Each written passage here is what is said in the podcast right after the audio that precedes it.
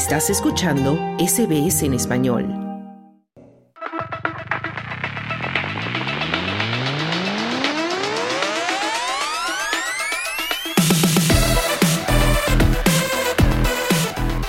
Ya es hora de los deportes y tenemos nuevamente con nosotros a nuestra compañera Esther Lozano con la información deportiva. ¿Cómo estás, Esther? Hola Claudio, muy bien. Qué bueno, Esther. Y vamos a comenzar hablando de tenis porque ya se viene el Australian Open con toda la emoción y lo mejor del tenis. Pero uno que está regresando rejuvenecido es Rafael Nadal, que ayer eh, masacró al crédito local Jason Kubler, ¿no? Sí, ha demostrado su regreso, ha demostrado que está fuerte. Fue una victoria despiadada, como están todo el mundo reportando hoy, porque en apenas esta segunda salida competitiva, después de casi un año fuera de las pistas, Nadal dejó de lado los sentimientos para aplastar a Kubler por 6-1, 6-2 en una clase magistral de tenis. Esto fue el jueves por la noche. Nadal no solo exhibió su intensidad incomparable y su voluntad de hierro, sino que también mostró a sus seguidores que todavía conserva poderes físicos extraordinarios, incluso a sus casi 38 años y además después de una cirugía de cadera que le salvó la carrera. Nadal dice que está feliz de regresar a las canchas y sentirse fuerte. Le escuchamos. Chance uh. Para mí, cada día que tengo la oportunidad de jugar es una gran noticia. Estoy feliz por eso y también feliz de haber regresado después de mucho tiempo y de sentirme competitivo. Eso es todo lo que quiero. Y luego veamos qué pasa y hasta dónde puedo llegar, decía Nadal. El ex número uno del mundo sabe que todavía necesita más tiempo en la cancha para ser un serio contendiente por una tercera corona del abierto cuando comience la competición el domingo de la semana que viene.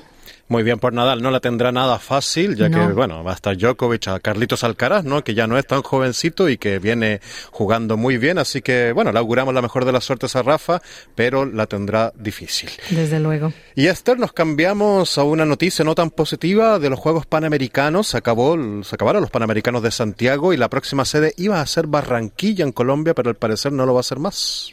Sí, y por eso Colombia va a reclamar con firmeza tras haber perdido la sede de los Juegos Panamericanos para el 2027. Así que planea tomar acciones administrativas ante Panam Sports, que retiró a Barranquilla, la ciudad de Barranquilla, como organizadora de la competencia. Este jueves lo anunció así el presidente del Comité Olímpico Local en una entrevista con la AFP. El presidente del Comité Olímpico Colombiano, Ciro Solano, reconoció en una entrevista que el gobierno no destinó unos 4 millones de dólares a Panam Sports antes del 31 de diciembre, como estaba acordado, pero se quejó de la decisión indeclinable de la entidad que preside el chileno Neven Ilic. También aseguró el presidente del Comité Olímpico que está molesto con Paraguay y lo acusó de entrometerse para que Barranquilla perdiera la sede.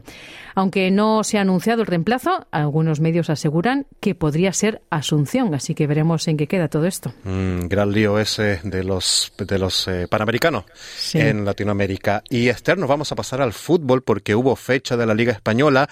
Un Barcelona que en el último minuto con un penal, que yo encontré que era penal, pero que algunos dicen que no lo era, logró vencer y un Sevilla que no levanta.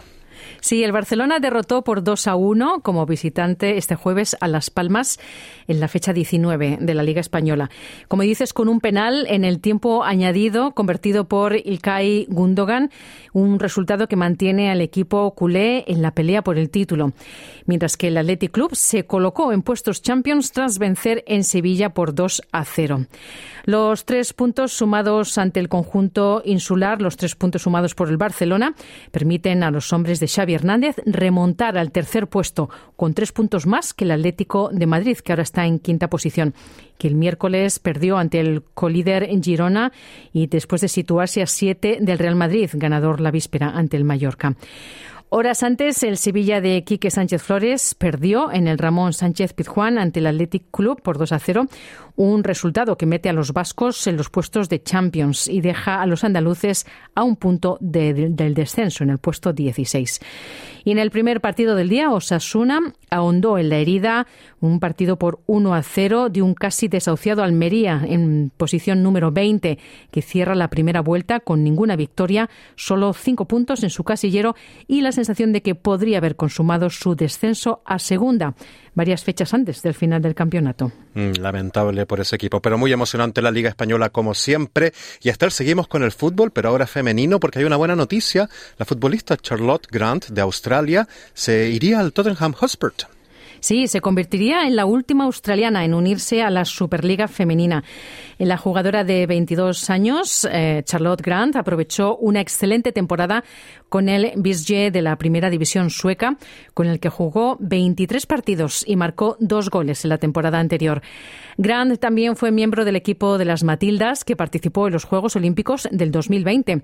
Y en su primera entrevista como jugadora de los Spurs, Grant hizo referencia a su primer gol con las Matildas, que casualmente marcó contra Inglaterra. La escuchamos. It was an incredible moment to um, score my first goal. I think um, fue un momento increíble marcar mi primer gol. Creo que cada vez que te pones la camiseta de la selección es un gran honor. Es algo con lo que he soñado desde pequeña y marcar ese gol fue increíble. Creo que fue entonces cuando realmente me sentí parte del equipo con la respuesta que tuvieron todos a mi alrededor, decía Charlotte Grant, recordando ese gol con las Matildas hace ya unos pocos años.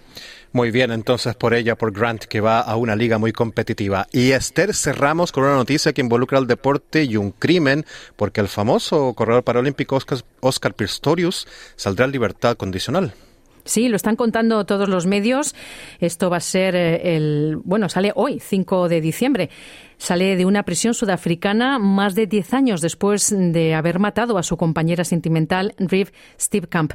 Al hombre de 37 años no se le permitirá salir de la zona de Pretoria sin el permiso de las autoridades.